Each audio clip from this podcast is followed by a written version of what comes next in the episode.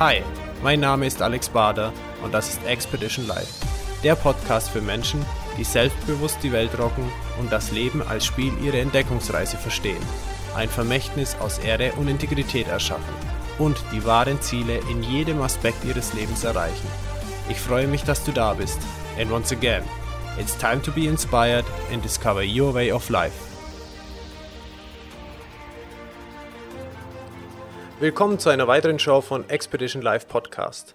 Heute mit einem Gast, der im Unternehmertum unterwegs ist, war aber auch eine Zeit lang angestellt und hat hier seine ganzen Erfahrungen geholt, sich nebenbei etwas aufgebaut. Auch ist er Familienvater und er beschreibt im heutigen Interview einige Themen, die ihn sehr glücklich machen und wie er seine Zeit organisiert. Aber nicht nur das, das sind nur Einzelheiten. Um was es wirklich geht und was er uns sagen will, erzählt er uns jetzt.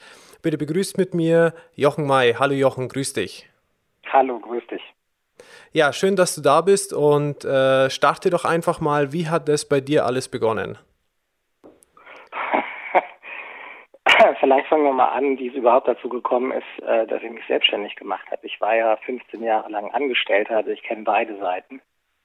Und ich glaube auch, dass ähm, mir die ersten 15 Jahre sehr gut getan haben. Ich war ähm, ganz am Anfang meiner, meiner beruflichen Laufbahn selbstständig, nämlich als freier Journalist. Da ist man ja gezwungenermaßen selbstständig. Gerade wenn man anfängt im Journalismus, muss man sich so seine Spuren verdienen. Das war eine harte Zeit. Ich habe damit schon während des Zivildienstes, den ich gemacht habe, damals noch 20 Monate, ähm, angefangen und habe dann bei diversen äh, hiesigen Blättern in Köln, also Kölner Stadtanzeiger, Kölnische Rundschau und so ein paar Käseblätter, ähm, angefangen, äh, mich sozusagen äh, in den Journalismus reinzuwühlen. Habe damals noch für 70 Pfennig die Zeile und 20 Mark das Fotoartikel ähm, gekloppt. Äh, was ist ich, Schüler, Austauschgeschichte, ähm, Karnickelzüchter, Schützenvereine, Karnevalsvereine, was man halt so im Lokaljournalismus macht und hier und da noch mal ein bisschen ähm, Kommunalpolitik. Das war alles sehr, sehr spannend, habe mir da meine Sporen verdient und habe mich dann halt sozusagen irgendwann auf überregionale Medien und dann später sogar auch äh, Magazine mit Beginn des Studiums äh, mehr oder weniger dann äh, konzentriert. Habe dann für diverse Magazine gearbeitet, also sei es jetzt der Fokus für Kapital oder für die äh, Wirtschaftswoche damals auch schon, äh, für Brand 1, als es noch Econi hieß, ähm, für das deutsche Forbes Magazine, das es damals noch gab und, und, und. Das war eine spannende Zeit und da war ich selbstständig. Jetzt war ich natürlich nur ein kleiner, unbekannter Journalist, der gerade versucht, in diesen Markt halt reinzukommen. Deswegen war die Bezahlung bei dem Magazin deutlich besser als bei den Tageszeitungen, aber sie war natürlich noch nicht so, dass man davon irgendwie ein wirklich gutes Leben hätte leben können. Aber für ein Studentenleben hat es gut gereicht. Da habe ich aber schon festgestellt, dass mir das Selbstständigsein A liegt und B sehr gut gefällt. Ähm, Woran hast du es gemerkt? Selbstorganisation? Ja, ich habe es gemerkt, ich habe es eigentlich daran gemerkt, dass dieses selbstbestimmte Arbeiten seinen eigenen Rhythmus finden, also sowohl beim Tempo, ähm, wie viele Artikel schreibe ich am Tag oder in der Woche, ähm, aber auch wann teile ich mir das ein, wann schreibe ich die. Ähm, Studentenleben war natürlich auch herrlich, äh, so ein Nachtleben teilweise. Heißt, ich habe tagsüber mal in der Vorlesung gesessen, jetzt auch nicht immer morgens um, um acht oder um neun, sondern manchmal auch erst um elf oder um zwölf dann habe ich ähm, studiert, also sprich auch gelernt in irgendeiner Form, habe dann äh, vielleicht irgendwie noch äh, abends irgendwie was mit Freunden unternommen, habe mich dann aber abends um 10, 11, vielleicht auch erst um 12 oder 1 nochmal an den Schreibtisch gesetzt und entweder gelernt oder nochmal Artikel geschrieben, die ich teilweise dann aber natürlich schon am äh, Nachmittag oder sowas recherchiert habe. Und das war eigentlich sehr schön. Entscheidend daran war eigentlich, ähm, dass man und oder dass ich gemerkt habe, dass ich A, und ich glaube, das ist vielleicht auch ein Punkt, der sich so durchziehen wird, dass ich A sehr gut selbst organisiert bin und auch gleichzeitig sehr viel Selbstdisziplin habe. Also ich habe mir das vorgenommen, habe mir das geplant und habe diesen Plan mehr oder weniger auch abgearbeitet und das sehr diszipliniert. Und dadurch hat es auch zeitlich immer hingehauen. Dann kam eben auch der Wunsch nach Familie und ein bisschen mehr Sicherheit, also dann rein in die Festanstellung. Es gab ein gutes Angebot damals bei der Wirtschaftswoche, da bin ich dann noch 13 Jahre lang geblieben, habe da sehr, sehr viel gelernt, bin dafür auch sehr dankbar. Habe aber nach 13 Jahren aber irgendwann gemerkt, dass, äh, dass da nicht meine Zukunft ist. Zumal ich da schon seit ein paar Jahren online aktiv war, hatte auch schon diverse Blogs gestartet und eben auch schon mein eigenes Blog gestartet und ähm, die Karrierebibel, die damals aber eben gedacht war als Blog zum Buch, also sprich, äh, der Name kommt ja eigentlich, wenn man es so gedreht, wie es war, vom Buch her und ähm, sollte eigentlich Marketing für das Buch machen, was auch geklappt hat, aber hat sich dann eben verselbstständigt.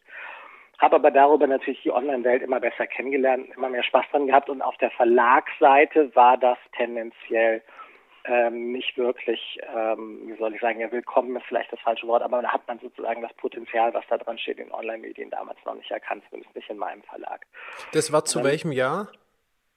Das war, also als ich gegangen bin bei der Wirtschaftswoche, war es 2011. Das Blog selber habe ich ja 2007 begonnen, also die Karrierebibel, wobei die ja. Karrierebibel auch nicht mein erstes Blog war, sondern ich habe davor schon diverse andere Blogs gemacht, ähm, auch experimentelle Sachen. Ich hatte ganz, ganz früher mal so ein ganz beklopptes Hobby, wo ich äh, äh, so Kinofiguren, die nennt man Garage Kids, ähm, gebastelt habe. Die gibt's in unterschiedlichen Maßstäben und so. Das ist so ein verrücktes Ding aus den USA. In Japan ist es auch ganz weit verbreitet. Und da hatte ich schon mit Freunden ähm, eine Webseite für Deutschland gebaut, um die deutsche Community so ein bisschen aufzubauen. Hatte da also auch schon ein bisschen Erfahrung mit Community Management und Webseiten. Das war aber eben noch kein Blog, sondern eher so eine so eine, so eine Fanseite mit Forum und allem drum und dran. Aber wir waren gut vernetzt, hatten also auch Kontakte in die USA, nach England und nach Japan.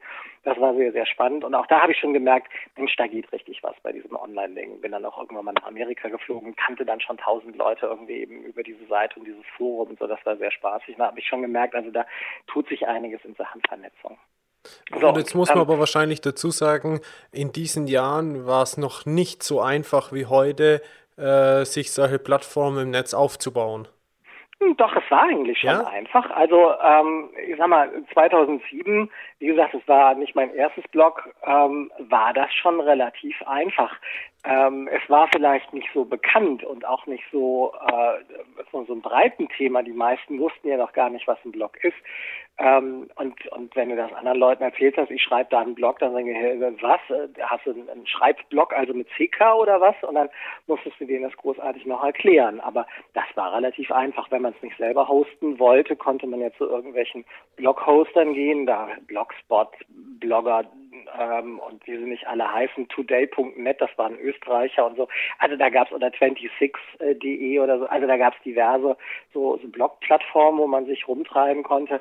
Aber es war natürlich absehbar, dass das Sinnvollste immer noch ist, sozusagen sein eigenes äh, Blog auf seiner eigenen Domain zu hosten. Das war allerdings dann tatsächlich äh, noch einigen wenigen vorbehalten, die dieses Wagnis tatsächlich damals eingegangen äh, sind, weil es kostet ja auch erstmal Geld, ne, so das zu machen. Ähm, und dann braucht es den Design und ein äh, äh CMS, also damals eben dann WordPress am liebsten und so weiter und so fort. Ja. Aber das war, das war relativ einfach. Also ähm, es war natürlich noch ein nischiges Thema und man war immer so ein bisschen als Nerd und Spinner verschrien, wenn man sowas gemacht hat. Ja, was soll das denn? Was bringt das denn und so?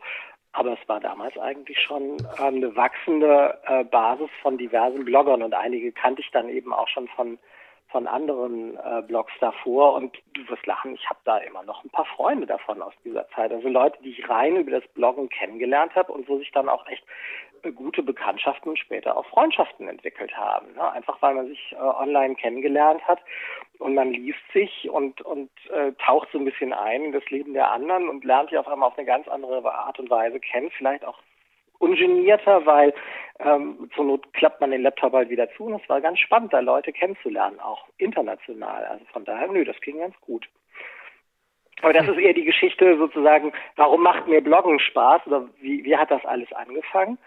Ähm, mit dem Wechsel von von äh, der Vivo ähm, habe ich eigentlich dann schon schon gesagt, ich muss mehr in diese Online-Medien. Das macht mir total viel Spaß. Das ist so mein Ding. Ich habe da schon angefangen gehabt, ähm, mich noch stärker mit Online-Medien und und diesen Themen zu beschäftigen und habe dann ein Angebot bekommen als Social Media Manager bei Yellowstrom, also hier in Köln. Das ist ja eine Tochter von der ENBW also im Stromkonzern, fand ich ein super spannendes Projekt, weil da komplett alles aufbauen, Team, Strategie, die Webseiten, äh, Blog, Facebook und so weiter und so fort. Das war eben sozusagen alles noch unentdecktes Land ähm, für die und äh, eine extrem reizvolle Aufgabe und doppelt reizvoll, weil ich sag mal, ein Stromkonzern ist einfach nicht sexy. Ich sag mal, wenn du coole Klamotten vertickerst im Internet oder ähm, leckere Schokolade oder sowas, also alles Produkte, die die Leute gerne mögen und die die auch tendenziell glücklich machen, ähm, dann ist das noch ähm, einfach, aber Strom ist halt total unsexy.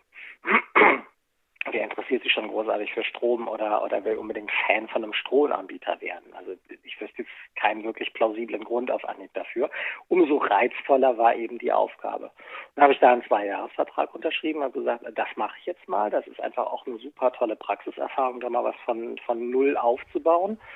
Und ähm, ohne dass jetzt irgendwie, dass das so ein ekliges Selbstlob oder Eigenlob wird, aber es ist uns halt gelungen. Wir waren ähm, nach den zwei Jahren waren wir der der populärste Stromanbieter im Netz. Wir haben für das Blog mehrere Preise gewonnen. Sind, ich bin da ein paar Mal eingeladen worden und so weiter. Das war halt auch wirklich außergewöhnlich in dieser Branche und wir waren da auch mit dem Ding unter den Top 10 Corporate Blogs und dies, das und jenes. Also das war tatsächlich so die Herausforderung, äh, Challenge accepted und dann auch irgendwie accomplished und dann ähm, war aber auch der Moment da, wo ich gesagt habe, so nach den zwei Jahren, zwei Jahresvertrag endet, was machst du? Weitermachen, verlängern oder was Neues machen. Und ähm, das war so der Moment, wo es in mir eigentlich äh, Klick gemacht hat. Also weitermachen wollte ich irgendwie nicht. Habe dann so gemerkt, ja, das war eine tolle Zeit, aber wie sehe ich mich da die nächsten fünf Jahre? Hm, eher nicht.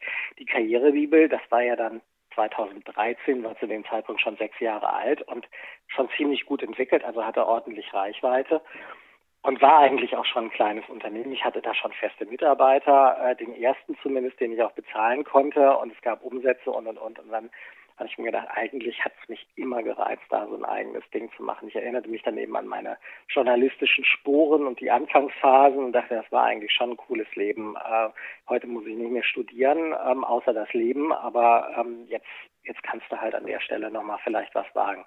Dann haben mir viele Freunde auch zugeraten, mach das doch, du springst doch gar nicht ins kalte Wasser, das ist doch eher lauwarm, der Laden läuft doch schon, du hast einen Namen, äh, du bist schon hier als Dozent unterwegs und, und berätst Unternehmen hier und da mal, mach das doch. Ja, und dann ähm, war es dann auch so.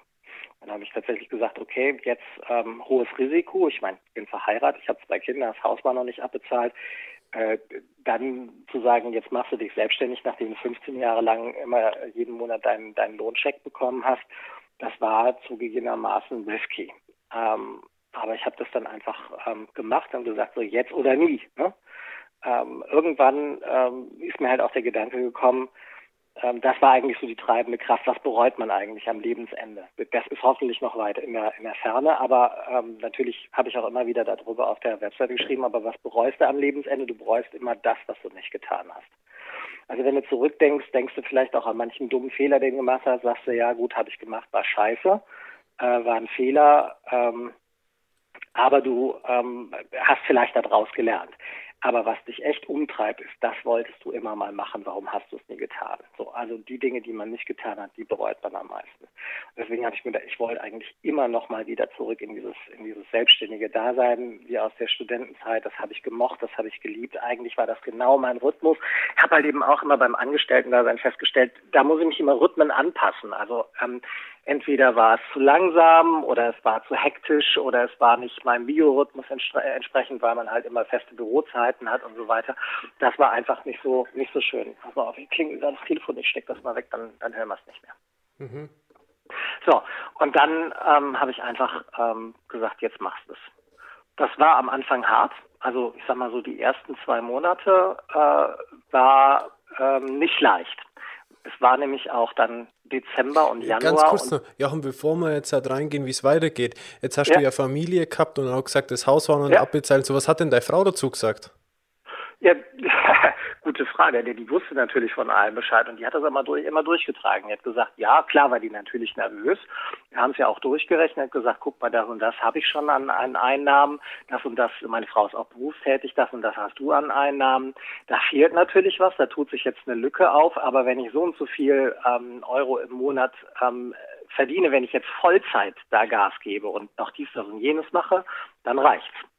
Mhm. Und dann hat sie gesagt, okay, das wird zwar dann knapp, aber es würde reichen. Also wir gehen nicht, nicht unter. Und ich habe gesagt, du, im aller, allergrößten äh, Notfall, wenn das so gar nicht klappt, äh, dann gehe ich halt Buletten beraten bei McDonalds oder sowas, bis ich was Besseres wieder gefunden habe. Ne? Also das ist irgendwie, irgendwie wird es schon hinhauen. Und die, die Lücke war jetzt auch nicht so groß, also die war machbar. Ne? So, wo ich gesagt habe, also das brauchen wir auf jeden Fall. Das waren, glaube ich, so 2000, 2500 Euro, die brauchen wir auf jeden Fall die muss ich irgendwie noch verdienen im Monat und dann haut's hin. Okay, super. Und ähm, meine Frau hat da mitgezogen und die Kinder ja sowieso. Ja, also das ist, äh, die haben, die können natürlich die Dimension dann nicht so wirklich erfassen. Aber ich sage ganz ehrlich, die ersten zwei Monate war das hart. Es war vor allen Dingen deswegen hart, ähm, weil natürlich das Januar bzw. Dezember war und das sind somit die, also aus Erfahrung kann ich daraus sagen, also die schlechtesten Monate, wo man sich selbstständig machen kann, weil da geht gar nichts. Du kannst zwar am Anfang irgendwelche Strategien zu entwickeln und Pläne zu schmieden und irgendwelche tollen PowerPoint-Präsentationen dir zurechtlegen oder sonst irgendwelche Zettel, aber äh, du kriegst keinen Kunden. Ist einfach tot. Also ab Mitte Mitte Dezember sind die Leute so cremig äh, in Sachen Weihnachten ähm, oder sind teilweise auch schon im Urlaub. Da denkt keiner, die Budgets sind noch alle ausgegeben da gibt's keinen Job mehr für irgendwelche Freiberufler, Selbstständige oder sonst was. Wenn du da nicht vorher schon im Prinzip drin bist in dem Loop oder deinen Auftrag bekommen hast, da gibt's nichts mehr. Ne, so. Ja. Ähm, und der Januar ist genau dasselbe Spiel. Also die ersten beiden Januarwochen sind auch immer tot, weil da sind die meisten noch in, im Skiurlaub oder im Weihnachtsurlaub oder was auch immer. Und wenn die Leute dann wieder zurückkommen, das gilt dann für die nächsten zwei Januarwochen, Leute aus dem Urlaub zurückkommen, dann sortieren die sich erstmal im Unternehmen neu und das neue Jahr beginnt, dann haben die ihre Strategie-Meetings im Unternehmen und so weiter. Das heißt, da gehen die Budgettöpfe auch noch nicht gleich auf, um zu sagen, oh, wir müssten jetzt mal irgendwie einen, einen Berater uns kaufen oder, oder sonst irgendwie äh, investieren in irgendwelche schlauen Sachen. Was Deswegen würdest du denn sagen, ist ein richtiger Zeitpunkt oder ein guter Zeitpunkt, um da zu starten? Naja, also ich sage mal so, ähm, wenn es so richtig aufkeimt draußen in der Natur, sprich im März, äh, dann ist eigentlich auch ein guter Zeitpunkt. Ähm, und das, das Jahr hat ja so diese zwei Phasen als Selbstständiger, wo wirklich viel geht. Das beginnt eben so Februar, März, wenn man anfängt. Später, wenn du natürlich etabliert bist, kannst du das auch übers Jahr ein bisschen besser verteilen. Und da kommen die Aufträge eigentlich auch, äh, je besser man da steht, ähm, äh, gleichmäßiger verteilt. Aber es gibt halt wirklich so, so Peakzeiten. Von März bis Juni dann ist die Sommerpause, Juli, August, kannst du eigentlich auch immer knicken. Also je nachdem, freie Journalisten haben da eigentlich auch wiederum Saison, weil dann eben die Redakteure im Urlaub sind und die Zeitung muss aber trotzdem erscheinen. Und dann greift man natürlich vermerkt, äh, verstärkt auf Freie zurück. Ähm, da geht dann vielleicht noch was, aber es kommt halt wirklich auf die Branchen und die Berufe an. Aber normalerweise ja. kann man auch sagen, für Berater oder sowas ist eigentlich auch der Juli und, und August tot, weil da sind, äh, sind in Unternehmen halt auch die Mitarbeiter nicht da. Die sollen ja meistens dann in irgendwelchen Workshops oder Trainings auch dabei sein. Wenn die nicht da sind, macht auch das Training keinen Sinn. Also ähm, werden auch keine Workshops und Co. gebucht. Sprich, ist dann auch wieder etwas Töter. Hm. Und dann also, kommt halt der, ja der September, Oktober, November, Dezember. Da geht's dann wieder, wobei eben der Dezember eigentlich nur vielleicht am Anfang noch ein bisschen was ist. So, das sind so die Restbudgets, die noch aufgebraucht werden müssen. Da sollte man aber schon etabliert sein, sonst kriegst du den Auftrag auch nicht. Und dann kommt halt wieder dieses Loch ähm, Dezember, Januar, vielleicht noch ein bisschen vom Februar. Hm. Also man muss aber auch ein Stück aufpassen, dass man das Thema nicht als Ausrede nimmt, nicht zu starten oder anzufangen.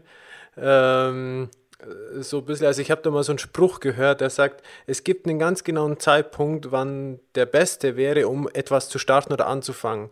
Und der ist zwischen dem 1.1. und dem 31.12.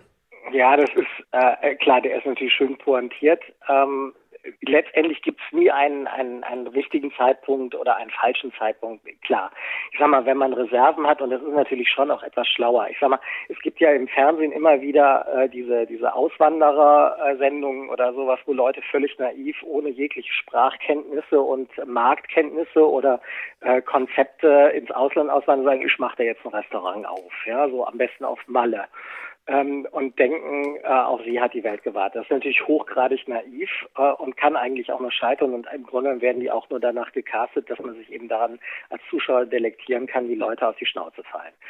Ähm, dann hast du schön Drama, das, das macht immer eine gute Quote. Aber äh, natürlich ist es Quatsch. Wenn man aber Reserven hat, und die hatte ich ja nur auch, also es ist ähm, A, wie gesagt, die Seite, die lief schon ein bisschen und ich habe natürlich auch immer auf die Seite gelegt, also es wäre auch blöd, wenn man das nicht tut. Ich hatte also gewisse Reserven, wusste ich halt auf jeden Fall ein halbes Jahr lang durch. Okay. Bis die Reserven aufgebraucht sind. Also ähm, ein halbes Jahr hätte ich auch gehabt, wenn es richtig schlecht gelaufen wäre, um einfach ähm, sozusagen meine Kosten zu decken. Aber das ist natürlich nicht der strategische Plan. Also ich plane nicht darauf, ähm, ich mache mich selbstständig, um meine Reserven aufzubrauchen, sondern ich versuche möglichst schnell ein, ein Business ans Laufen zu kriegen. Aber es hätte, es gibt eine Sicherheit und beruhigt einen. Ne? Und ähm, dann haben wir halt gesagt, okay, ein halbes Jahr reichen die Reserven. Die sind zwar für was anderes gedacht, ähm, aber letztendlich dafür kann man sie natürlich auch verwenden, gerade in so einer Umbruchphase. Und ich denke, das wäre immer der nächste Rat. Also ja, es gibt äh, der beste Zeitpunkt, sich selbstständig zu machen, ist jetzt, wenn man wenn man es wirklich will und dafür auch geeignet ist. Aber der zweite ist natürlich ein gewisses Maß an Vorbereitung wäre schon nicht schlecht. Also mir hat schon geholfen, dass ich 15 Jahre lang dieses Business sehr, sehr gut kennengelernt habe ähm, dass ich viele Erfahrungen gemacht habe, auch was so Gründer anbelangt über die Wirtschaftswoche. Ich habe ja genau über diese Themen geschrieben. Also ich war ja nicht nur Ressortleiter für Beruf und Management, also äh, Erfolg und Management, wie es auch immer hieß. Da gab es verschiedene Titel, das hat alle zwei Jahre bei jedem Relaunch mal ein bisschen gewechselt. Aber was ich natürlich auch immer da gemacht habe in meinem Ressort, waren Gründerthemen, die gehörten da auch rein. Also kannte ich mich auch mit Startups aus, mit Startup-Finanzierung, Förderung, dies, das und jenes. Also die hatten diverse Startups auch immer interviewt. Ich habe also schon in etwa geahnt, was da auf mich zukommt, was man braucht. Ich habe natürlich auch meinen Gründerzuschuss beantragt. Ich habe, glaube ich, an einem Tag meinen Businessplan geschrieben und den dann direkt eingereicht. Was übrigens auch sehr witzig ist als ähm, Erfahrung wenn man sich selbstständig macht, hast du ja in Deutschland, äh, wenn du äh, sozusagen auf dein Arbeitslosengeld, also wenn du vorher beschäftigt warst, lange Zeit und Arbeitslosengeldanspruch hast, kannst du es ja umwandeln lassen auf den Gründerzuschuss. Der ist allerdings nicht garantiert. Also du kannst einen Gründerzuschuss beantragen. Das ist dann ein halbes Jahr lang kriegst du, ich glaube, lass mich jetzt nicht lügen, äh, 60 oder 70 Prozent, ich weiß es nicht mehr so genau, von deinem letzten Netto äh, kriegst du als Zuschauer oder äh, von, von dem von dem Arbeitslosengeld kriegst du äh, dein nee andersrum. Dein Arbeitslosengeld wird umgewandelt die Höhe deines Arbeitslosengelds auf das du Anspruch hättest wird umgewandelt als Gründerzuschuss für ein halbes Jahr garantiert.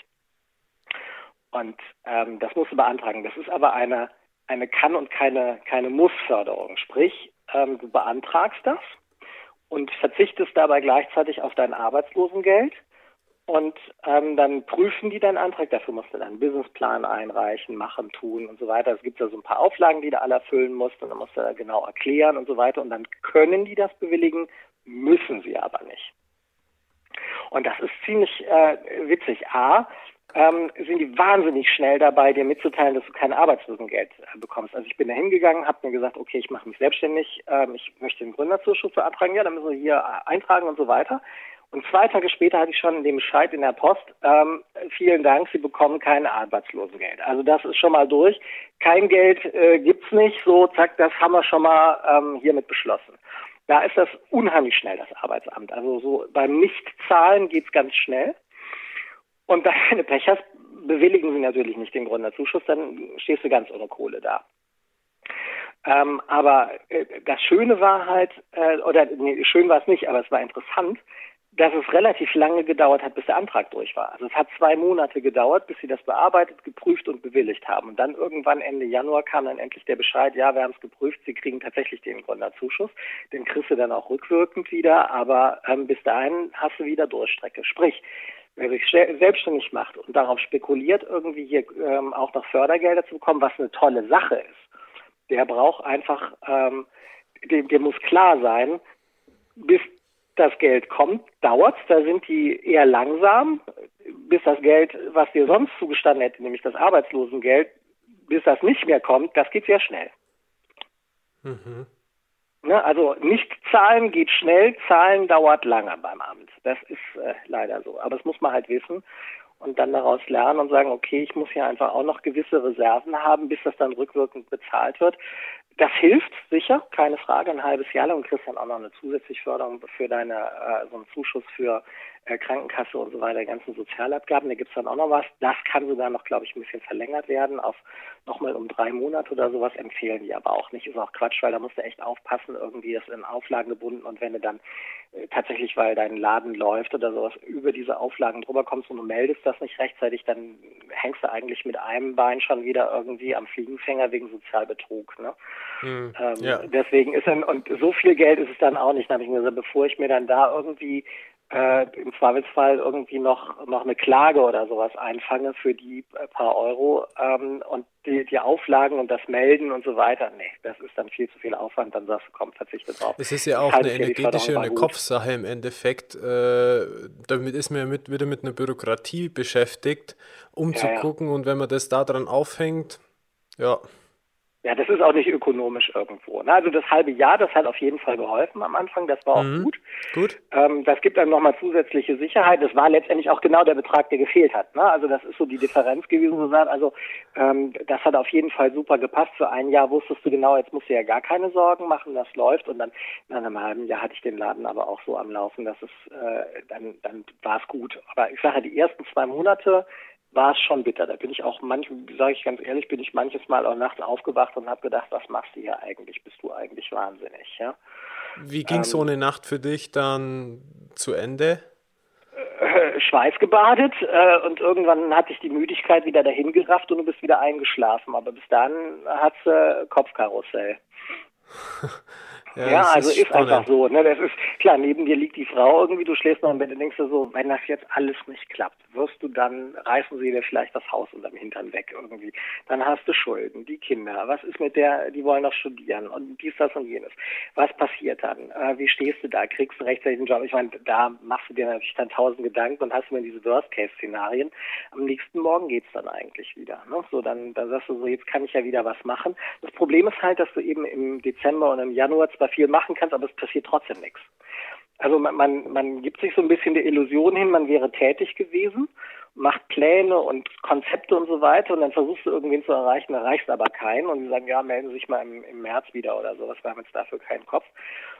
Und äh, damit kannst du dich tagsüber vielleicht noch hinweg trösten, dass du ja tätig warst. Also sprich nicht faul auf der Haut ähm, und, und, und irgendwie ein Kaffee nach dem anderen oder sowas, sondern du warst ja schon selbstständig und hast gearbeitet. Aber am Abend merkst du natürlich dann trotzdem irgendwann spätestens im Bett, wenn du dann liegst, realisierst du, eigentlich gebracht hat's nichts. Also ich habe viel gemacht, aber gebracht hat's erstmal noch nichts. Jedenfalls äh, nicht ersichtlich. Keine Checks demnächst auf dem Konto, ne, die du halt dringend ja. brauchst am Anfang, ne, um dir so ein bisschen Sicherheit zu geben. Wenn du das dann irgendwann mal eingepegelt hast und es läuft und du hast dich damit arrangiert, ich meine, ich bin jetzt seit drei Jahren selbstständig, ich bereue natürlich nicht einen Moment, ne, bin da jetzt auch heute tiefenentspannt, aber ähm, gleichwohl muss man sagen, ähm, Selbstständigkeit, wenn es läuft, ist der Himmel, ist super. Also ich muss keine Rechenschaft abliefern. Ich teile mir den Tag so ein, wie ich denke, dass ich mir ihn einteilen sollte, kann und so. Das ist toll. Ich habe mittlerweile Mitarbeiter, ein super tolles Team, das macht extrem viel Spaß. Also es ist einfach klasse. Ja, so. Und ähm, gerade dieses virtuelle Arbeiten, ich brauche ja nicht mehr als ein Handy und ein Laptop. Ja, so ähm, kann ich wirklich von überall aus machen. Dann setze dich halt mal bei so traumhaften Tagen wie heute, setze dich halt im Garten und arbeitest. Ne? Also ähm, und mit das kannst du auch mal ein Bierchen trinken, wenn du das willst, wenn es zu heiß wird oder die Füße in, in, in Wasser stellen oder sowas. Das interessiert ja keinen. Ja? Ähm, und äh, das ist schon schön. Aber wenn es nicht läuft, und das ist halt bei einer Selbstständigkeit kann das auch immer mal passieren, dass mal eine Phase kommt, wo es nicht mehr so gut läuft oder sowas. Dann ist das, äh, dann kratzt das schon gewaltig am, ja, am Ego vielleicht nicht, aber ähm, das kratzt dann halt schon an der, an, an der Existenz. Da wo du denkst, oh, oh, was ist eigentlich, äh, wie wenn es jetzt nicht mehr wieder aufgeht, bergauf geht, was mache ich dann? Ne? Andererseits, weißt du, kein Job ist sicher. Das ist auch immer, ich habe ein paar Freunde, die sind auch selbstständig und die sagen auch, ähm, welcher Job ist denn sicher? Das ist ja auch nur eine Scheinsicherheit. Du hast zwar natürlich jeden Monat dein Einkommen, aber es kann auch sein, dass die Branche irgendwie äh, völlig über den Haufen geworfen wird. Also ich sage nur Stichwort Digitalisierung, da passiert jetzt auch so viel in Deutschland gerade. Da weißt du einfach nicht, ob der Job sicher ist oder so. Und bei dem Arbeitgeber, dann musst du dich umorientieren, musst was Neues suchen, musst dich auch wieder neu arrangieren. Vielleicht musst du umziehen dafür, musst also auch gewisse Flexibilitäten haben. Also ich denke mir immer, ob das eine so viel besser ist als das andere. Und Klar, wenn du das schon sagst als, als äh, der Betreiber von der Karrierebibel, dann muss ja. das was heißen. Ja, also sagen wir so, ich, ich kann beiden Welten was abgewinnen. Ne? Ich habe ich war wie gesagt 15 Jahre lang angestellt und bin jetzt drei Jahre lang selbstständig. Wenn man jetzt mal die erste Phase der Selbstständigkeit vor vor der, der ersten Festanstellung, also zu Studienzeiten und davor äh, mal rausklammern, bin ich jetzt seit drei Jahren selbstständig, kenne beide Phasen und beides war toll auf auf seine Art und Weise. Vielleicht wächst man da auch irgendwann raus oder vielleicht ist es auch eine Typenfrage. Ich bin mir sicher, dass es auch Menschen gibt. Meine Frau zum Beispiel sagt das von sich aus. Sie sagte, sie sieht das jetzt auch. Sie hat meine, äh, meine Entwicklung mitverfolgt. Wir sind jetzt über 25 Jahre verheiratet da kennt man sich natürlich auch gut. Und die sagt ähm, von sich selber auch, ähm, ich könnte nie selbstständig sein. Ähm, ich brauche letztendlich doch irgendwie einen, der mir sagt, ähm, ja, was ich zu tun habe, klingt jetzt so, als wenn sie völlig unselbstständig ist. Das ist sie gar nicht. Also in ihrem Bereich ist sie schon selbstständig, aber die würde diese Verantwortung nicht haben wollen, Kunden zu akquirieren oder sowas. Das ist auch etwas, was ich nach wie vor nicht wirklich mag. Deswegen finde ich das Business, was ich jetzt betreibe, ähm, ganz angenehm. Da muss man das ähm, gar nicht äh, so oft machen. Äh, und es ist eigentlich auch schön, wenn man sich so ein Brand oder einen Namen aufgebaut hat, weil du bekommst dann eher Anfragen von, von Leuten. Aber ich hatte ja auch mal äh, zwei Jahre lang, also jetzt vor einem Jahr ungefähr, ähm, hatte ich ja relativ am Anfang auch mit meinem ehemaligen Chef bei Yellow haben wir uns zusammengetan und haben eine Kommunikationsagentur gegründet, eben auch Beratung, Kommunikationsagentur. Und ähm, äh, das war halt auch stark mit Akquise verbunden. Und ähm, letzten Endes ähm, haben wir da zwei Jahre lang zusammengearbeitet, war super, hat viel Spaß gemacht, aber ich habe gemerkt, das ist, äh, das kann ich einfach nicht neben meinen anderen Webseitenprojekten und Dozententätigkeit im Kino und Speaker und so weiter. Das wäre dann noch unfair meinem Partner gegenüber gewesen. Und dann haben wir uns halt getrennt und ich habe äh, hab ihm praktisch meine Hälfte wieder verkauft, sodass er das jetzt weitermacht. Ähm, wenn er es denn weitermacht, aber ähm, letztendlich habe ich es ihm verkauft damals aber in dieser Zeit, in den zwei Jahren, habe ich halt auch gemerkt, dieses Akquise-Ding ist nicht so meins. Ähm, also irgendwie, ähm, man muss da auch wiederum ein Typ für sein. Und das, wie gesagt, das Schöne an meinem Business ist, ähm, so wie es im Moment aufgestellt ist, ich muss das nicht machen, aber es gibt andere Businesses, da musst du es machen. Da kommst du auch nicht drum rum. Und da musst du der Typ für sein. Also äh, das muss dir dann auch ein Stück weit liegen. Ne? So Vertrieb, ähm, Selbstmarketing und den Leuten erklären, warum sie dich ganz dringend brauchen das äh, also ist nicht meins. Ja. Also ich werde ja, lieber angerufen und, und, und die Leute haben das Gefühl, irgendwie, der kann was. Ähm, und ich habe von dem schon irgendwie was mitbekommen und ich, ich der ist glaubwürdig und ich kenne dessen Geschichte. Ähm, die ist ja relativ äh, öffentlich bei mir. So meine, meine Vita ist ja gut nachvollziehbar eben auch zum Beispiel durch solche Interviews dann wieder oder so, wo die Leute sagen, okay, der hat das alles schon gemacht, der wird schon Ahnung haben davon.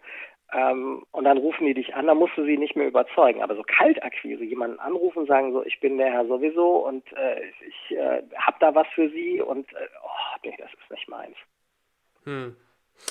Be beschreib doch mal ganz kurz, Jochen, äh, was das Karriere, was Karrierebibel, die Plattform überhaupt ist, für jemanden, der das jetzt noch nicht kennt. Also Karrierebibel ist eigentlich äh, die deutsche oder das deutsche äh, Portal für Job- und Karrierethemen. Also eine Ratgeberseite mit unglaublich vielen äh, Ratgebern, Tipps, Dossiers zu allen möglichen Themen rund um Bewerbung, Studium, Ausbildung, Job, Karriere, ähm, Management. Ähm, äh, also da ist einfach Kniggeregeln haben wir auch ganz viel. Ähm, also da ist eigentlich alles drin. Also im Grunde genommen alles, was man wissen muss, wenn man erfolgreich werden will in seinem Beruf. Und zwar von, von, von der Pike auf, wirklich mit Ausbildung, mit Studium, mit Bewerbung, mit Einstieg, Aufstieg, Ausstieg. Es gibt auch Themen zum, zum Aussteigen, natürlich auch ganz viel Arbeitsrecht dabei und um das Thema Kündigung oder gekündigt werden. Äh, selbst wir haben sogar einen Artikel über das Thema Comeback. Also wie muss ich meinen Comeback äh, gestalten und optimalerweise äh, durchexerzieren. Sehr spannend.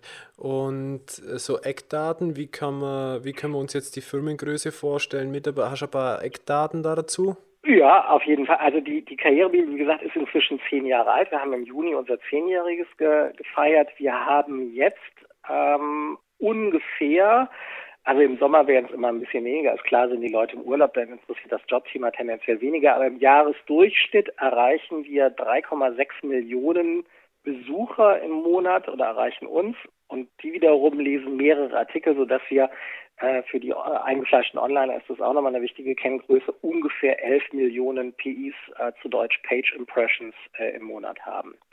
Das ist ein ziemlich dickes Brett. Das ist eine absolute Hausnummer, das muss man an der Stelle echt mal sagen. Ja, also 3,6 äh, Millionen im Monat ist auf jeden Fall sehr, sehr viel. Ich glaube, es gibt kaum noch einen Studenten, ich merke das immer, wenn ich an irgendwelchen Hochschulen bin, kaum einen Studenten, der uns nicht mal irgendwo gesehen, gegoogelt oder gelesen hätte. Wir haben auf Facebook über, ich glaube, 77 oder 78.000 Fans, auf Twitter haben wir 22.000, 23.000 Follower, irgendwie sowas um den Dreh rum. Ähm, ich glaube, auf, auf Instagram sind es über 10.000. Ähm, also da sind auf jeden Fall ähm, einige Leute, die uns folgen und die uns da regelmäßig lesen. Ne? Wow. Also Glückwunsch also an der Stelle mal, wenn jetzt das Zehnjährige war. Glückwunsch an das, der Stelle und Dankeschön, ja, cool, ja. Ja, also ist aber auch harte Arbeit gewesen. Also das unterschätzt man halt immer. Ich sage immer so Stichwort Eisbergmodell. Man sieht halt immer nur den Erfolg an der Spitze. Klar weisen wir den auch aus. Das muss man natürlich auch machen, weil es natürlich auch so ein gewisses Signal an die Leserschaft ist. Na ja, gut, ganz so schlecht können die Rat Geber nicht sein, wenn so viele Leute das lesen. Ne? Ähm, das ist so ein bisschen Proof of, of, of Pudding, hätte ich beinahe gesagt, dass die Leute sagen, okay, ähm, das, das muss schon irgendwie was können. Wenn die jetzt seit zehn Jahren da sind, das machen ja auch viele andere Unternehmen, die sagen Traditionsunternehmen oder sowas ist ja das Ähnliche, ähm, weil es gibt halt wahnsinnig viele Wettbewerber inzwischen halt auch. Als ich damals angefangen habe, gab es noch nicht so viele Webseiten, aber jetzt in den letzten Jahren sind da doch einige auf den Markt noch hinzugekommen. Es gibt auch einige Copycats. Ich nenne jetzt keine Namen, aber es gibt schon ein paar Seiten, äh, die ich in der Entstehung gesehen habe und die uns einfach brutal nachmachen auch inzwischen. Ne? Aber das, das äh, ist ja okay. Also ähm, ist ja letztendlich auch wieder ein Beweis, dass du alles richtig machst, wenn du richtig. viele Nachahmer hast. Ne? Das muss man sportlich sehen. So, ähm, aber es war harte Arbeit und ich meine, so einen Blog zu führen äh, ist einfach, äh, der sind ja täglich, also wir hauen jetzt am Tag äh, vier bis fünf Artikel raus ja? und ähm, am Tag. Wir haben eine Redaktion mittlerweile aus ähm, insgesamt vier Leuten ähm, und da ist der Admin und, und so noch nicht mitgerechnet, sondern einfach nur Redakteure, mit, mit mir allerdings dann noch dabei. So, also drei Redakteure und ich. Und ähm, die sind halt auch alle bezahlt und da ist auch noch Wachstum drin. Wir haben mittlerweile eine Jobbörse, die habe ich im vergangenen Jahr mit einem anderen Partner zusammen gegründet. Das ist dann karrieresprung.de und es gibt vor zwei Jahren angefangen eine Ratgeber-Community, also das ist so eine Art Frage-Antwort-Community, also das gute alte Forum, da habe ich mich sozusagen an meine Online-Anfänge wieder erinnert, dass es eigentlich ganz gut funktioniert hat. Die heißen dann karrierefragen.de ähm, wo man sich halt anmelden kann. Äh, das muss sein, einfach so aus, aus rechtlichen und Sicherheitsgründen, sonst hast du da nur Spam drin. Ne? Ähm, wo man sich halt anmelden kann, kostenlos logischerweise, und dann kannst du da Fragen stellen und wieder entweder antworten andere Leser ähm, oder andere Experten oder wir antworten, wie auch immer, aber da kann man eben auch persönliche Fragen stellen. Ne? So nach dem Motto, und das kannst du auch anonym machen. So nach dem Motto, mein Chef hat dies, das und jenes bereits gesagt, wie reagiere ich da am besten drauf? Oder ich habe hier eine Frage zur Bewerbung und und und. Mhm, super. So dass es eigentlich so ein Triple ist. Also es ist praktisch so ein Trifolium aus, aus diesen drei Webseiten und, und die sind noch nicht am, am also Karrierefragen. Ähm, ist so ein bisschen, wo ich sage, ach, da müsste ich eigentlich mehr machen. Da komme ich zeitlich fast im Moment nicht dazu. Da will ich aber demnächst noch mal ein bisschen mehr Gas geben. Die Jobbörse entwickelt sich gerade sehr, sehr gut. Äh, Karrierebibel, wie gesagt, ist schon, schon sehr gut entwickelt. Da kommen aber auch noch ein paar Sachen. Also mir gehen die Ideen nicht aus. Und das ist eben jetzt wieder das Schöne ähm, ich muss nicht auf irgendwen warten oder auf, mit irgendwelchen Abteilungen mich zu Tode mieten oder sowas, bis wir da was umgesetzt kriegen, sondern ich spreche mit meinem Team drüber, wir haben Ideen, wir tauschen die aus, diskutieren die durch, weil wir sagen, ist eigentlich eine gute Sache, sollten wir machen, na, dann machen wir es einfach. Ja. Das ist so ein Stück weit die Freiheit am Unternehmertum dann. Ja, genau. Lass uns mal über noch was sprechen. Thema Herausforderungen. Hat es in dieser Zeit äh, für dich, also unabhängig, ob das jetzt im Unternehmertum oder im Angestelltenverhältnis war, Herausforderungen gegeben, wo du dich zurückerinnerst und sagst, Mensch, das war so ein, so ein Punkt, da habe ich äh, ganz schön gebibbert oder da kann ich mich dran erinnern, das hat sich so und so dann im Nachhinein positiv gelöst. Wenn ich zurückschaue, gab es so Punkte in deinem Leben? Ach du, da gibt es zig Punkte natürlich. Also ich meine, äh, wenn du dich versuchst weiterzuentwickeln, erlebst du ja zwangsläufig Herausforderungen. Das geht ja nur über eine Herausforderung. Sprich, du musst ja immer über das Level hinaus, äh, was du schon kannst. Ähm, das liegt allerdings so ein bisschen in der Persönlichkeitsstruktur von mir, dass ich mich tendenziell schnell langeweile. Ja, also ähm, äh, man merkt es auch so ein bisschen bei der Karrierebibel. Ich glaube, die hat inzwischen schon vier Relaunches hinter sich in den zehn Jahren. Also man kann sagen, so durchschnittlich alle zwei bis drei Jahre brauche ich einen Tapetenwechsel auf der Seite. Es liegt sicherlich auch daran, dass sich da halt im Online-Business immer wieder was verändert und was, dass man dann die Seite anpassen muss. Aber mir selber geht's auch tatsächlich so, dass ich sage, so nach zwei, drei Jahren irgendwie jetzt wird's langweilig. So nach dem Motto, kann ich, weiß ich, kenne ich jetzt brauchen wir wieder was anderes. Deswegen entwickle ich dann halt auch immer wieder was Neues oder das ganze Ding auch weiter. Das ist, ich bin da so ein unruhiger Geist mit einem äh, soll ich sagen, latenten Hang zum Workaholic. Ne, so, aber ich gehe da drin auf, es macht mir Spaß. Also ich empfinde das nicht als als Belastung, sondern im Gegenteil als als Erfüllung. Ne? Ich mache das gerne. Ähm, von daher habe ich eigentlich immer wieder Herausforderungen erlebt. Ich glaube, die die Herausforderung, die, die eigentliche ist das Zeitmanagement. Das, das merke ich auch immer wieder, ähm, so jetzt im Alltag. Ähm, das ist ja, wenn man jetzt sich genau anschaut, was ist eigentlich so mein Unternehmertum? Ja, der Hauptberuf sind praktisch dieses dieses äh, Trifolium oder ne, diese Triptychon aus Karriere, Spiegel, Karriere, Fragen, Karriere, Sprung. Aber ich bin halt nebenbei noch Dozent und Keynote-Speaker und ab und zu berate ich mal Unternehmen. Dann werde ich mal eingeladen, um einen Workshop zu machen, um irgendwelche Reaktionen zu schulen und so weiter und so fort. Das heißt, ich habe eigentlich so ein bisschen äh, mehrere Standbeine oder man könnte auch sagen, so ein Hansdampf in allen Gassen. Ähm, und das alles beansprucht wahnsinnig viel Zeit und irgendwie muss man es halt auch hinkriegen. Und dieses Zeitmanagement, also sprich die, die Bälle, die man da jonglieren muss, die in der Luft zu halten, das ist die eigentliche Herausforderung. Und ganz nebenbei, ähm, wir reden jetzt die ganze Zeit nur über Beruf, bin ich ja auch noch nach wie vor Familienvater und Ehemann. Ne? Also ähm, das ist ja, darf man nicht vergessen. Äh, auch da gibt's ja sozusagen Ansprüche, dass da Leute, andere Menschen, die mir sehr wichtig sind, einfach auch Zeit beanspruchen wenn man jetzt die Freunde noch dazu nimmt, kommen die auch nochmal on top. Also, und für dich natürlich auch äh, äh, Menschen sind, mit denen du gerne Zeit verbringen willst. Ja, natürlich. So, und ähm, deswegen, da hast du halt unheimlich viele Bälle, die du jonglieren musst. Und da ein gutes Zeitmanagement, eine gute Selbstorganisation zu finden, das ist die eigentliche Kunst, weil man neigt sonst als Selbstständiger auch ein Stück weit dazu, sich selbst auszubeuten. Du, früher schimpft man so als Angestellter, schimpfst du über, über die Chefs, die immer mehr von dir wollen und sagst, oh, voll die Ausbeuter oder sowas. Ich hatte jetzt solche Chefs nicht wirklich. Ähm, aber natürlich gab es auch damals bei der Vivo oder so eine zunehmende Arbeitsverdichtung. Ne? Also hast auch, als ich angefangen habe, waren wir eine reine Printredakteure, war online halt noch gar kein Thema 98 großartig. Da gab es noch BTX oder sowas oder da hast du noch den Telefonhörer auf dem Modem legen müssen, damit du Internet hattest. Das kennen vielleicht manche noch, diese fiesen Quietschgeräusche, die es dann immer gab. Ähm, da war das noch kein großartiges Thema. Ähm, aber natürlich hat das immer mehr zugenommen. Zum Schluss hast halt nicht nur, was du nicht nur Printredakteur, sondern was dann Onliner, musst du noch für sich Online-Artikel schreiben, solltest am besten noch Videos drehen und Podcasts aufnehmen äh, und Bilder machen und dies, das und jenes. Das wird halt auch immer mehr. Ne, so. Ähm, aber als Selbstständiger ist das nicht anders. Also es wird irgendwie auch immer mehr, nur bist halt dein eigener Chef und kein anderer, sagtest sie. Aber du neigst tendenziell erst recht, wenn es Spaß macht. Dazu natürlich dich selbst auszubeuten und da so ein bisschen Raubbau am, am eigenen Körper zu betreiben. Und das ist gefährlich. Was ist denn für dich so ein praktischer Tipp, den man die Hörer weitergeben kann, um jetzt dann eine Lösung zu forcieren? Das eine ist, ähm, sich von dem von dem Gedanken, äh, finde ich, von dem falschen Gedanken der der der typischen Work-Life-Balance lösen. Work-Life-Balance äh, habe ich auch schon drüber geschrieben, ist für mich ein ganz wichtiges Thema, weil es in der letzten Zeit immer so ein, so ein, so ein, so ein, so ein äh, Top-Thema auch online war. Merkst du so von den Suchanfragen, so Work-Life-Balance irgendwie. Ich finde, der Begriff ist falsch, weil der suggeriert ähm, einen Gegensatz, den es nicht gibt. Also auf der einen Seite gibt's Work und auf der anderen, also Arbeit und auf der anderen Seite gibt's das Leben. Und entweder arbeitest du oder du lebst und das ist falsch ähm, weil man kann auch wunderbar leben und arbeiten und umgekehrt kann man auch äh, leben und dabei noch nebenbei was arbeiten. Also, also das ist einfach, das kann, kann symbiotisch miteinander verknüpft sein.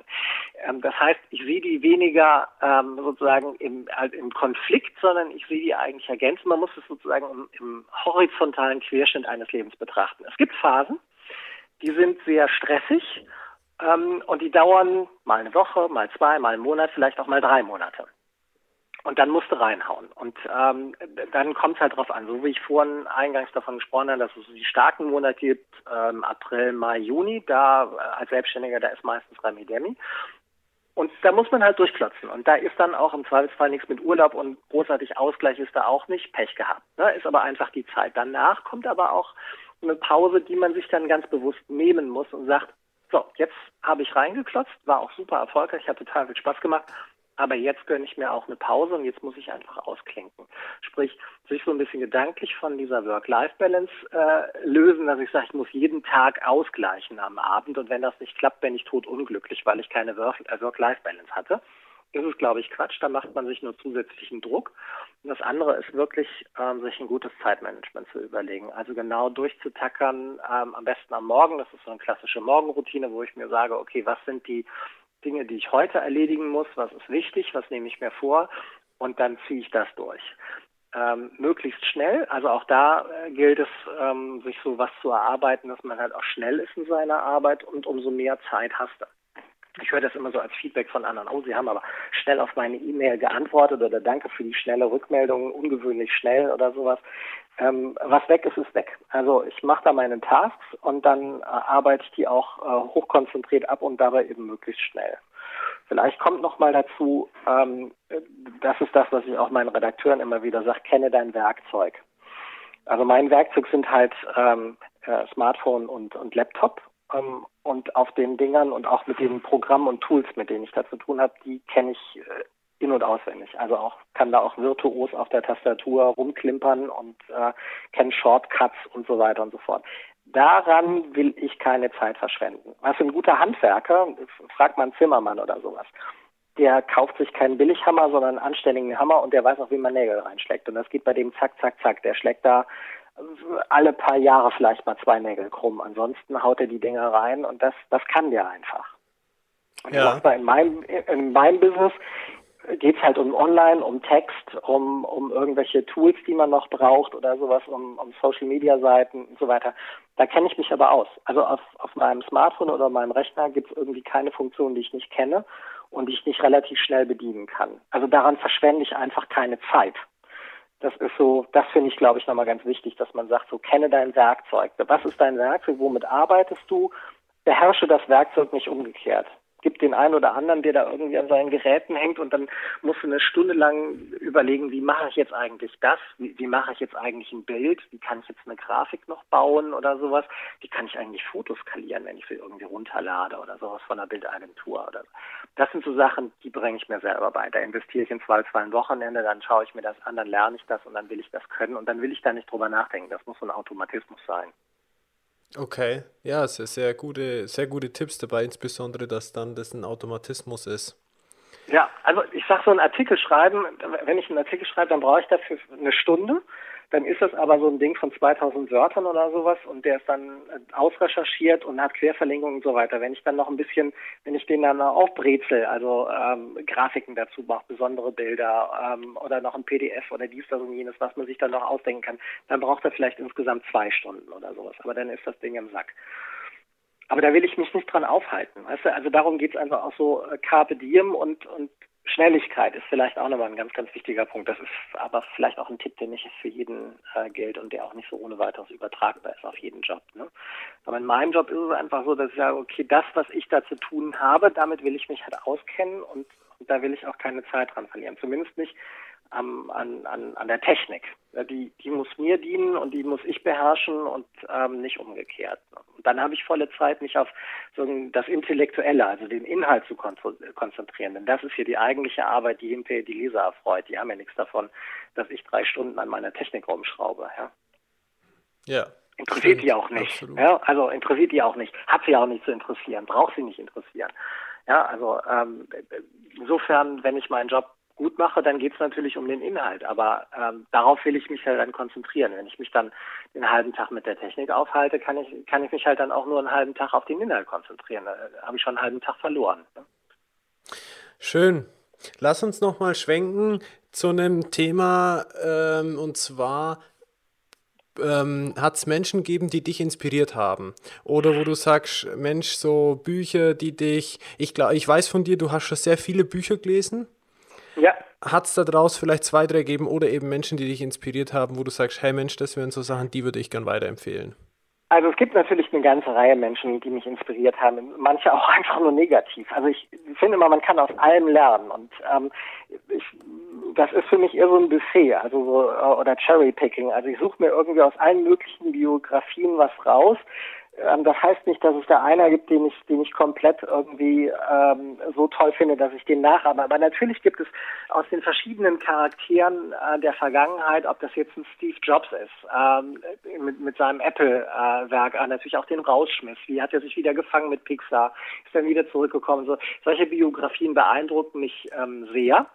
Da gibt es natürlich auch noch andere Unternehmen, auch ein Bill Gates ist faszinierend Warren Buffett ist äh, faszinierend. Peter Drucker, der in Sachen Management früher der Vordenker war und was ich faszinierend finde, der hat in den 60er Jahren äh, gedacht und geschrieben und die Sachen gelten heute noch. Ja, also irgendwie völlig irre.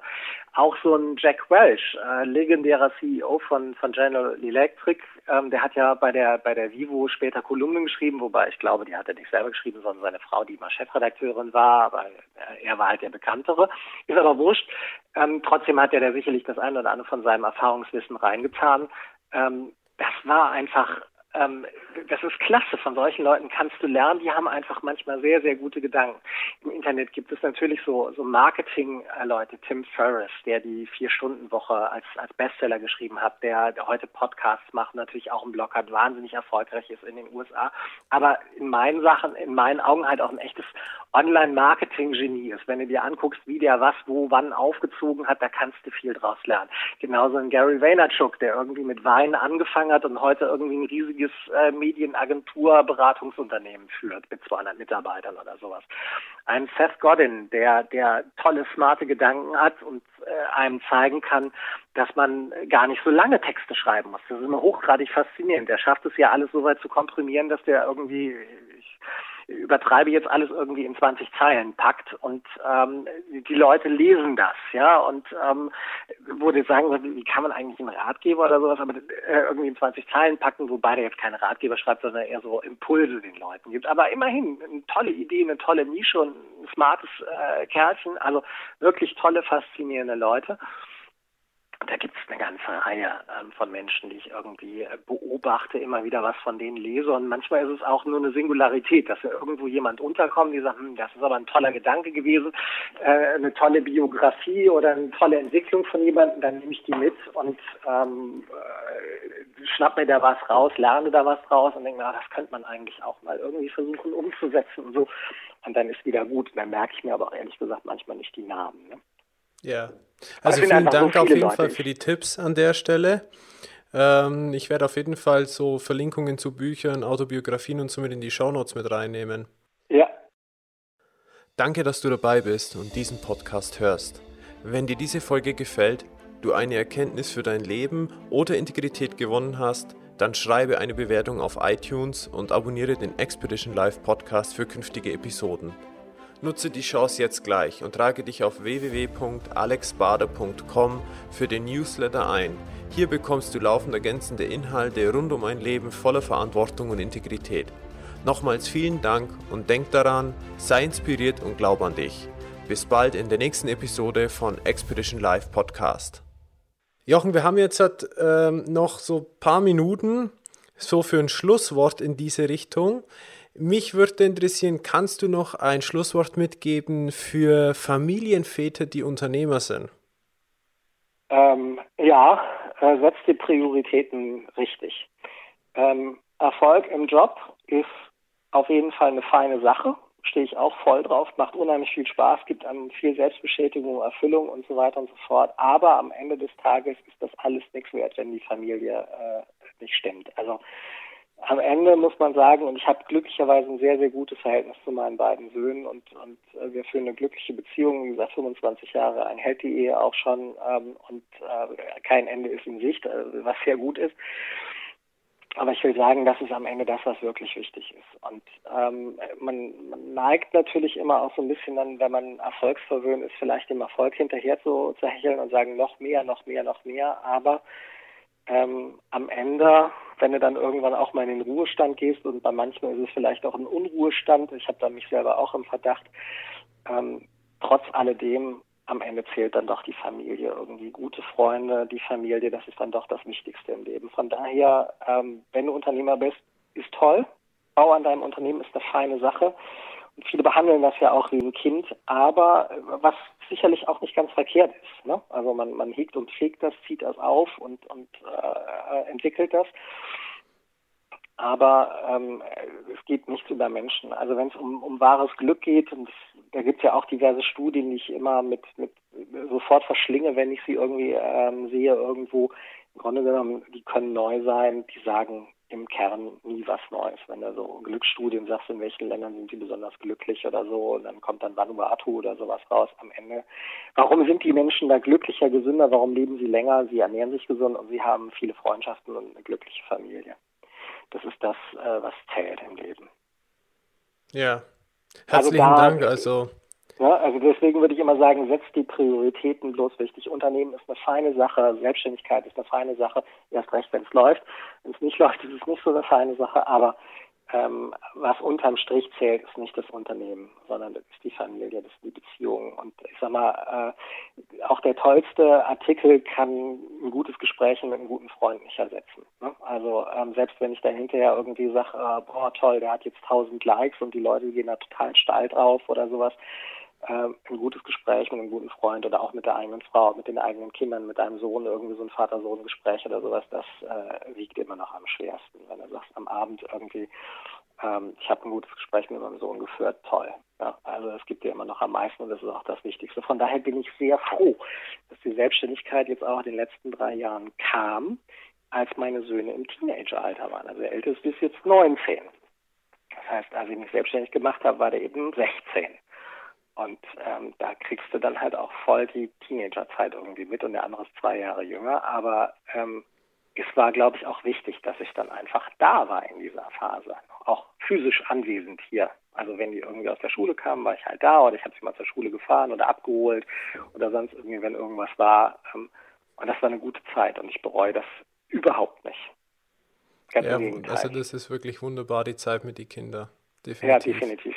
Ja. Ich bin da sehr dankbar für. Ne? Also ich glaube, den Kindern hat es auch gut getan und ähm, ähm, auch das ähm, hätte anders laufen können, keine Frage, da steckst du ja nicht drin, aber ähm, ich bin da extrem dankbar für, dass es so gelaufen ist und ähm, dass ich diese Zeit eben auch mit meiner Familie und meinen Kindern verbringen konnte. Ne? Heißt jetzt nicht, dass ich die ganze Zeit auch mit den Kindern gespielt hätte oder gequatscht hat, muss natürlich auch arbeiten, so ist es nicht, aber wenn mal was war, ich halt sagen, nö, geht jetzt der Sohn vor, wenn er Kummer hat mit seiner Freundin oder sowas und, und äh, kommt dann her und sagt, du, ich muss dich mal was fragen oder so, ne? Ja, dann lässt er natürlich alles stehen und liegen. Ist doch scheißegal, ob der Artikel eine Stunde später erscheint oder nicht, aber jetzt geht der Sohn natürlich vor. Ne? Absolut. Ja, volle Zustimmung, kann ich wirklich nur zustimmen. Ja, schön, dass du das mit uns geteilt hast, Jochen. Wenn jemand jetzt über dich noch etwas erfahren möchte oder dich kontaktieren möchte, wie macht er das? Äh, der beste Weg ist tatsächlich über die E-Mail-Adresse aus dem Impressum. Ähm, also wenn er das möchte, kann er das auf jeden Fall tun ähm, über diese E-Mail-Adresse. Ähm, wenn er mehr über mich erfahren will, es gibt ähm, auf der Karrierebibel, ich sage, ich bin ein relativ öffentlicher Mensch, äh, gibt es so zwei Seiten, die man googeln kann. Die eine ist relativ leicht erklärt, die heißt karrierebibel.de slash Angebot. Das ist eigentlich meine Speaker-Seite, aber ist natürlich auch so eine Kurzvita drin, wo man sich so ein bisschen informieren kann. Ähm, und ansonsten gibt es einen Artikel, wie die Karrierebibel wurde, was sie ist, wo ich auch so ein bisschen äh, erzähle, wie so die letzten äh, zehn Jahre gelaufen sind. Der ist allerdings älter, von daher ist es eigentlich, glaube ich, nur wie die letzten acht Jahre, äh, glauben Sie. Ich glaube, der ist von 2015. Aber man kann da zumindest auch das ein oder andere zwischen den, den, den äh, Zeilen rauslesen. Ja, prima, packe ich auf jeden Fall in die Shownotes mit rein. Jochen, wir sind am Ende. Ich danke dir für deine Zeit. Ich fand es total ja. spannend, mit dir zu sprechen, verschiedene Eindrücke zu bekommen, äh, wie das bei dir als Unternehmer läuft. Ich danke dir und freue mich, dass ich mit dir in Kontakt bin und in diesem Sinne, ja, bis zum nächsten Mal. Ja, gerne. Dir auch weiterhin viel Erfolg und danke für das Angebot bzw. für die schönen Fragen. Gerne. Ciao. Ciao.